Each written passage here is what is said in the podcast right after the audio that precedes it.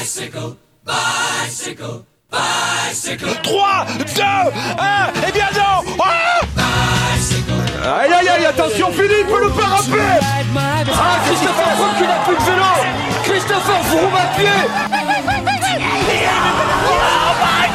De nouveau Pierre Roland, attaque de Pierre Roland encore une fois. Personne ne réagit Bonjour à toutes, bonjour à tous, bienvenue dans Vélo Podcast, un nouveau numéro spécial, le grand bilan 2021 by Vélo Podcast avec l'inamovible François-Pierre Noël. Salut François-Pierre. Salut à toutes et à tous. Un nouveau numéro avec euh, cette fois-ci la Arkea Samsic et son directeur sportif Sébastien Hinault est avec nous. Bonjour Sébastien. Bonjour à tous. Bon Sébastien, merci de, de venir dans, dans, Vélo Podcast pour ce bilan de la saison 2021. Alors très vite fait, euh, la saison 2021 chez vous, c'est 11 victoires, 2 pour Connor Swift dont le Trobro Léon, 2 pour Nairo Quintana aux Asturies début mai.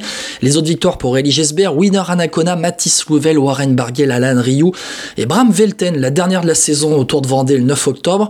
Bon alors Sébastien, 11 victoires, 2 en Pro Series, aucune en World Tour. Est-ce que c'est un bilan satisfaisant pour commencer? Euh, Oui, je pense que 10 victoires, euh, on n'a pas à rougir de, de, notre bilan 2021. Bien sûr, on espère toujours plus, hein, comme on est des compétiteurs, mais je pense que euh, d'une manière générale, on peut dire que le bilan est positif. Est-ce que les objectifs fixés par le en début de saison sont atteints? Est-ce qu'il y avait des attentes particulières, peut-être sur le Tour de France notamment? Euh, Oui, il y a toujours, on se fixe toujours des objectifs en début de saison. Hein. On, on, jouait pour pas le cacher la première place en pro continental pour être sûr de pouvoir participer à toutes les, les épreuves du calendrier World Tour en 2022. On finit deuxième et bon derrière Alpecin, je pense que c'était très très compliqué de, de, de, les battre. Même si on a préféré la première place, on est déjà on est déjà pas trop mal par rapport à ça. C'est une question que je pose à, à, ceux qui sont en Pro Series. Euh, vous n'avez pas l'impression que la concurrence elle est un peu biaisée par Alpecin? Parce que finalement il n'y a que la première place qui vous envoie avec toutes les invitations World Tour de la saison et quand vous avez euh, en face une équipe qui est largement dans le top 10 mondial, c'est quand même compliqué d'aller euh, d'aller les chercher.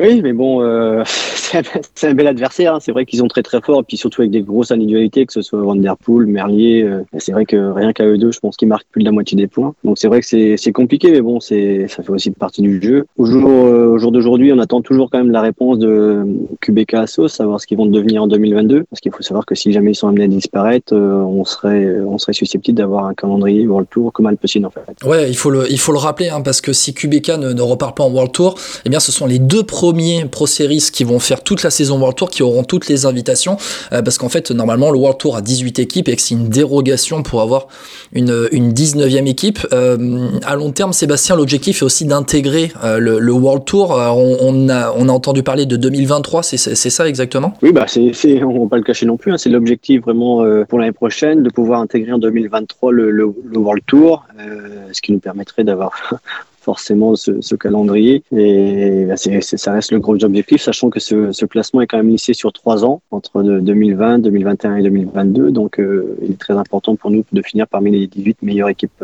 mondiales, fin 2022. Parlons des coureurs, euh, Sébastien Hinault, si vous le voulez bien. Euh, un coureur qui, en tout cas, m'a marqué cette saison chez vous et qui est de retour au premier plan et ça fait vraiment plaisir parce qu'il est français. C'est Warren Barguil. Alors, pour résumer un peu sa saison, il était présent quand même, que ce soit dans les Ardennaises ou même dans les courses euh, Pro Series. Je pense au Tour du Limousin où il remporte euh, le Tour du Limousin, tout simplement. Mais il fait par exemple cinquième à la Flèche Wallonne, deuxième au Grand Prix euh, C'est chez moi, de Wallonie. Chez moi. Souligne bien le Limousin, s'il bon, en tout cas, Warren Barguil, cette saison, on l'a, on l'a vraiment retrouvé et on sentait, on avait presque un regret au final avec les Ardennaises je trouve. Un regret, oui et non. Je pense que ça reste quand même des, des, grandes, grandes courses. À la flèche, il, était, il a fait une très, très belle place. C'est vrai qu'on attendait un peu plus de lui à Liège, mais même je pense que lui était, était déçu de Liège. Euh, le regret que j'ai avec Warren, moi, c'est vraiment qu'il soit tombé en fin de saison, qu'il se soit cassé le bassin, parce que je pense qu'on aurait pu attendre de lui de très très bons résultats en Italie, notamment autour de Lombardie.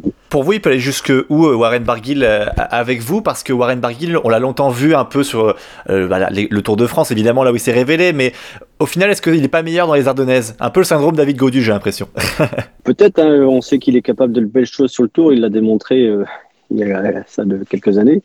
Mais on sait désormais aussi qu'il est capable de briller, d'être très très bon même sur les sur les courses d'un jour. Euh, je pense notamment au Grand Prix de Wallonie, où il va faire deux là-haut. Donc c'est vrai que c'est des courses de, de punchy. On, on, sait que Warren a une petite pointe de vitesse. Il sait se faire mal sur des efforts assez courts, type mur de 8. Et euh, c'est vrai que ben, dès l'année prochaine, dès 2022, les, les zones seront des gros objectifs pour lui. Qu'est-ce qui a changé cette saison pour lui par rapport aux années précédentes où il était un peu plus en retrait? Euh, ouais, vous êtes dur quand même. Il a quand même été champion de France chez nous. euh, Non, mais quand je dis en retrait, c'était juste par rapport à ce qu'on attendait de lui il y a quelques années, quand euh, il s'était réveillé sur le Tour de France en 2017 notamment. Euh, on a l'impression, on était un peu frustré quand on voyait Warren Barguil en fait. Alors que cette saison, on, on sentait qu'il pesait. C'est un peu le syndrome du jeune coureur français qu'on attend quand il arrive euh, au début de sa carrière aussi. hein. C'est pour ça qu'on parle de voilà. Il y a peut-être de ça aussi parce que euh, avant qu'il arrive chez nous, euh, bah, il il je pense qu'il s'est découvert en gagnant des très très belles étapes de montagne, en prenant le maillot à poids. Mais euh, je pense qu'aussi il faut, faut vraiment reconnaître les qualités de Warren sur les courses d'un jour. On sait qu'il est capable de très très belles choses aussi sur un sur un sur un grand tour parce qu'il a des capacités de récupération excellentes.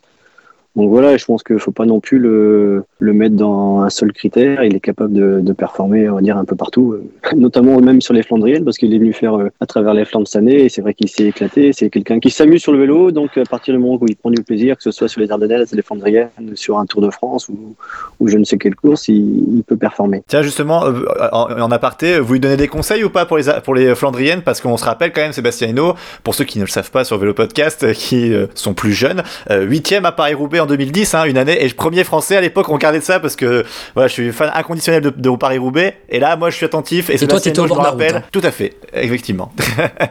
Donc, mais en tout cas, Warren Barguil, il a quel potentiel dans les Flandriennes? J'ai gagné aussi le Tour du Limousin. Ah ouais, c'est pour ça qu'il a gagné cette année en fait.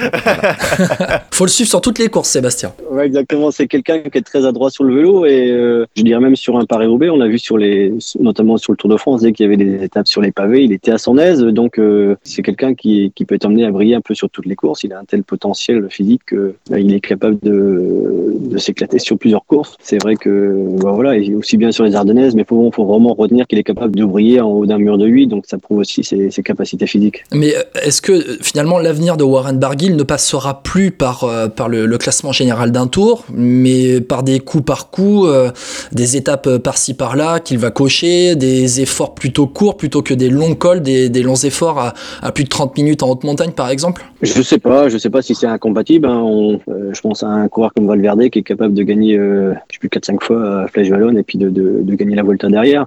Peut-être pas euh, que cet objectif du Tour de France, mais euh, pourquoi pas cocher des étapes. Et on sait que parfois le, le classement général peut venir en, en cochant aussi des étapes. On ne va pas se cantonner, je pense, qu'à un rôle de classement général pour Warren, parce qu'il a tellement de qualité à côté que ce serait dommage. Euh, Sébastien, un autre coureur dont on voudrait parler, c'est bah, Nairo Quintana, bon très régulier dans le circuit Co- Conti euh, Pro Series, euh, notamment sur, les courses d'un jour, hein, où il est souvent très bien placé. Il a eu du mal à rentrer, certes, dans le top 10 euh, en World Tour cette saison. Nairo Quintana, c'est deux victoires, 19 top 10. Euh, Sébastien, on arrive déjà à la fin de son contrat l'hiver prochain. Il est arrivé il y a deux ans, on a l'impression que c'est déjà hier. Il a bientôt 32 ans. Est-ce que pour vous, Nairo Quintana, par rapport aux espoirs qu'on avait de lui quand il est arrivé et les résultats qu'il a eu euh, sur ces deux premières années, est-ce que pour vous c'est une déception? Est-ce que vous en attendiez plus? Peut-être, euh, je sais pas, Nairo Quintana, quand on le recrute, c'est un top 5 du Tour de France, peut-être. Ouais, peut-être en termes de vraiment euh, de résultats sur le, sur, le, sur le Tour de France, notamment en termes de classement général. Mais bon, cette année, il nous a permis de porter le maillot à poids sur le Tour. On a aussi gagné des, des étapes sur Paris-Nice avec lui. Donc, c'est des, des épreuves qu'on n'avait jamais réussi à gagner auparavant. Donc, c'est vrai qu'on a su aussi évoluer à travers lui. Il faut pas oublier non plus qu'il a été opéré des deux genoux euh, l'hiver dernier, que malgré tout, sa préparation a été compromise. Et euh, voilà, faut, faut voir, 32 ans, c'est pas, c'est pas si vieux non, plus. Euh, je pense que cet hiver, il va passer un hiver, on va dire, traditionnel, sans pépins, sans, sans opération. Et je pense que on peut voir du grand Nero Quintana l'année prochaine. Il est en fin de contrat euh, euh, l'hiver prochain. Euh, Est-ce qu'il y a déjà des négociations pour une prolongation ou vous allez voir ça en fin de saison, enfin, en tout cas au mois de mai? C'est pas moi qui gère, c'est plus Emmanuel Hubert, le manager de l'équipe, qui gère ça. Mais c'est pourquoi pas. S'il fait une très très belle saison, je pense que les négociations seront ouvertes, hein, bien forcément. Je, je rebondis hein, sur Nairo Quintana parce que quand on regarde son bilan comptable, son bilan, son bilan chiffré, on se rend compte que c'est cette saison en 2021, sa moins bonne saison depuis 2012. C'est terrible parce qu'on on a, a encore l'impression de voir le, syndrome de la star euh, qui arrive dans une équipe française euh, et, qui, je vais pas dire s'éteint parce qu'il y a quand même eu certains bons résultats avec, euh, avec Arkea, mais quand on, je, remets sur ce, sur ce différentiel entre les attentes et les résultats, comment vous pouvez l'expliquer vous? Je vous dis, il n'a pas quand même passé un hiver tranquille il y a un an. hein. C'est vrai qu'il s'est opéré des deux genoux. Peut-être qu'il a voulu revenir trop vite. Peut-être qu'on attendait trop de lui aussi parce qu'il avait très bien débuté la saison en 2020 chez nous. Et on voulait peut-être recopier ce début de saison. On a peut-être fait aussi l'erreur de, de le vouloir euh, euh, bien tout de suite. C'est vrai que dès qu'il est arrivé en France, il marchait, mais il a, il a peut-être aussi marché sur la fraîcheur et, et pas sur une préparation qui était vraiment adéquate pour être bien toute la saison. Je pense qu'il faut attendre quand même 2022 avant de vraiment juger, euh, avant de juger Nero euh, sur tout le contrat qu'il était avec nous. Un coureur qui est revenu euh, un peu de un peu de nulle part, j'ai envie de dire, mais c'est Nasser Boigny. Euh, pas de victoire cette saison pour lui, mais quand même, il nous a fait vibrer sur le Tour de France. On y a cru. Trois top 3 sur le Tour. On avait l'impression qu'il avait dans les jambes cette victoire sur le Tour de France, mais qu'elle n'est pas arrivée. Cette saison, Nasser Boigny, voilà, on l'a retrouvé. Même s'il a plus gagné depuis Paris-Chauny en fin de saison dernière, euh, est-ce que c'est cette victoire déclic qui lui manque elle a maintenant euh, enfin voilà, c'est vraiment que de la confiance qui lui manque parce qu'on sent que physiquement il est revenu. Euh, ouais, la confiance, il y a aussi un euh, condensé de sprinters. hein. Maintenant, il y, a, un tel niveau dans chaque équipe. Chaque équipe a un, deux, voire trois sprinters de, de très très haut niveau.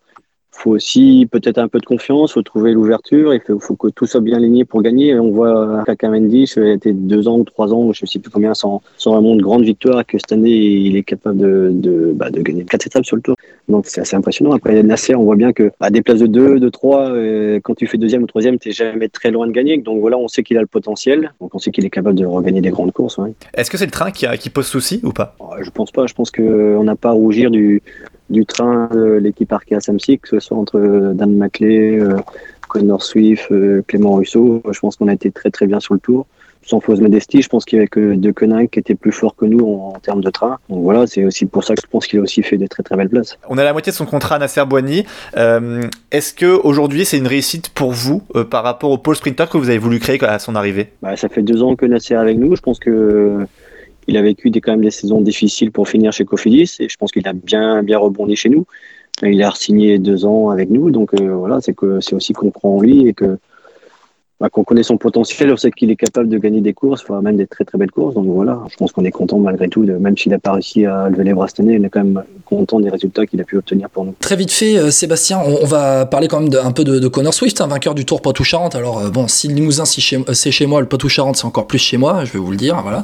Euh, vainqueur aussi du Tour Broléon, cinquième à Ploué. euh, Ouais, c'est surtout ça, c'est surtout ça la performance. Voilà, Cinquième cinquième, à Ploué, à dans une ça, World Tour, ça. clairement la meilleure saison de sa carrière à 26 ans. Euh, là, vous avez un, un vrai, vrai bon classic man quand même. hein. On sait que Connor a un très gros potentiel, donc euh, on commence à faut lire le diamant et il commence à avoir des très très bons résultats. Donc euh, on espère encore qu'il puisse euh, obtenir des très bons résultats, voire encore des meilleurs, parce que on sait qu'il bah, a qu'il a un gros potentiel, aussi bien que sur euh, bah, sur une course à étapes comme le Poitou et aussi bien aussi pour sur des classiques. Je pense qu'il a découvert Paris-Roubaix pour la première fois cette année, donc il est encore très jeune par rapport à ce genre de, course, mais on sait qu'il a aussi un potentiel pour pouvoir euh, obtenir de très très bons résultats.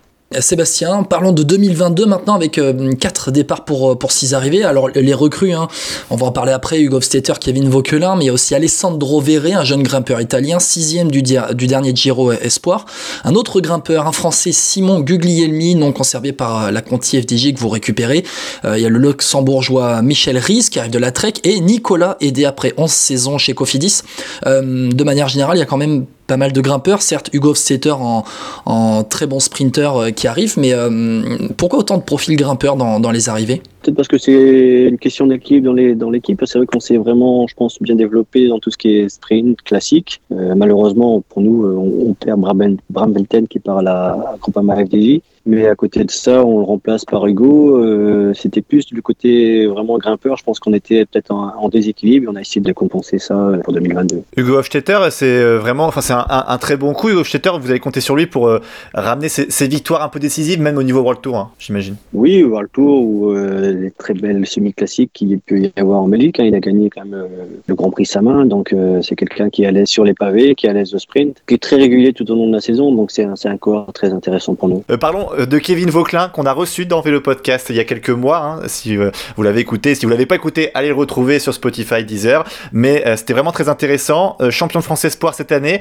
euh, un des meilleurs espoirs français sur le chrono aussi. Euh, Kevin Vauquelin, euh, dans le profil, vous l'attendez sur quoi? On sait qu'il va vite au chrono, mais je pense que c'est un garçon qui est amené à, à se découvrir. En fait, hein, il est encore très jeune. Euh, J'ai fait quelques courses avec lui en fin de saison. Il était en tant que stagiaire avec nous. Et c'est vrai que c'est quelqu'un qui a pas l'air d'avoir froid aux yeux, donc qui, qui va tenter. Je pense qu'il est aussi susceptible d'avoir des bons résultats sur les classiques flandriennes, notamment. Je l'ai emmené en fin de saison en Belgique et il était plutôt, plutôt à son aise, donc c'est intéressant. Après, il est, je vous dis, il est, il est encore très jeune, on connaît pas encore tout son potentiel. Un Français qui est bon au chrono, c'est rare quand même, il faut le garder. hein. Oui, voilà. Et vous, vous préparez aussi le World Tour, Sébastien? Bah, va falloir s'y préparer. Si en 2023 on atteint notre objectif euh, bah, d'être dans les, dans les 18 meilleures équipes mondiales, on sera au World Tour parce qu'on a, on a posé candidature. Donc c'est le gros objectif pour 2022 d'être euh, au World Tour en 2023. Donc voilà, faut, ça se prépare malgré tout aussi euh, en amont. Ça met de la pression ou pas? Ça met un fil rouge. C'est vrai que malgré tout ces points, même si des coups c'est un peu contraignant et que ça peut pas forcément faire courir pour la gagne, mais plus pour les points, c'est quand même un fil rouge important tout au long de la saison. On le regarde ce classement pour, euh, je pense comme beaucoup d'équipes. Hein, euh, ça me fait penser, je voyais De Koninck, euh, Quickstep qui se battaient pour être les premiers de ce classement euh, dans le Tour, donc euh, toutes équipes confondues. Donc je pense que c'est important pour tout le monde et notamment pour nous pour être dans les 18 meilleures équipes mondiales. Merci beaucoup, Sébastien Hinault, d'avoir euh, été avec nous pour ce bilan de la saison 2021. Merci à vous. Et puis euh, bah, à bientôt dans Vélo Podcast pour la suite de ces grands bilans 2021 by Vélo Podcast. François Pierre, on a les boss d'équipe, les directeurs sportifs qui sont avec nous, ils nous rejoignent pour ces grands bilans, c'est une grande fierté aussi. Effectivement, oui, c'est ça. Puis on en est toujours, c'est toujours intéressant de- d'entendre aussi leur, ce qu'ils pensent aussi de leur saison, puisque nous on débat de ça toute l'année avec euh, des journalistes évidemment euh, qu'on retrouve toute l'année partout avec le du Dauphiné, etc. Mais c'est vrai que c'est toujours intéressant d'avoir leur point de vue pour se comparer. On n'est pas toujours d'accord, mais au moins voilà, on peut en apprendre beaucoup plus sur ce qui s'est passé cette saison et à l'avenir pour découvrir des jeunes talents. Mais Kevin Vauclin, on le connaissait depuis déjà un petit moment, donc euh, on n'est pas surpris par ça. Nous on les repère Sébastien les petits talents, vous inquiétez pas. Allez, merci beaucoup et à bientôt dans Vélo Podcast.